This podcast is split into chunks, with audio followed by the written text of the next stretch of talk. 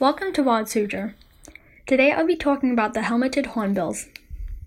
At first sight, this bird doesn't even look like a bird, more like a reptile with wings, but it actually is a bird, just a very unique one. Helmeted hornbills can only be found in the Malay Peninsula, southern Thailand, and the islands of Borneo and Sumatra.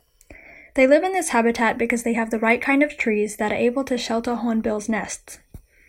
Helmeted hornbills' diet consists mostly of fruit, and their favorite is figs. They also sometimes dig into trees. This bird's predators include monkeys and monitor lizards, and as threatening as they are, the main reason they are endangered is because of being hunted. You may think they use the helmet to protect themselves, but it's only used to attract a mate. This bird has mostly black feathers, but a white lower half. Its neck and beak are a dark red color, but the tip is a white cream color. The helmet protrudes out of the forehead. It weighs around 3 kilograms and can be 190 centimeters from the end of the tail to the tip of the beak. What are some other animals that look like a mix of species? For Wild Suzhou, I'm Palm Tree, and thank you for listening.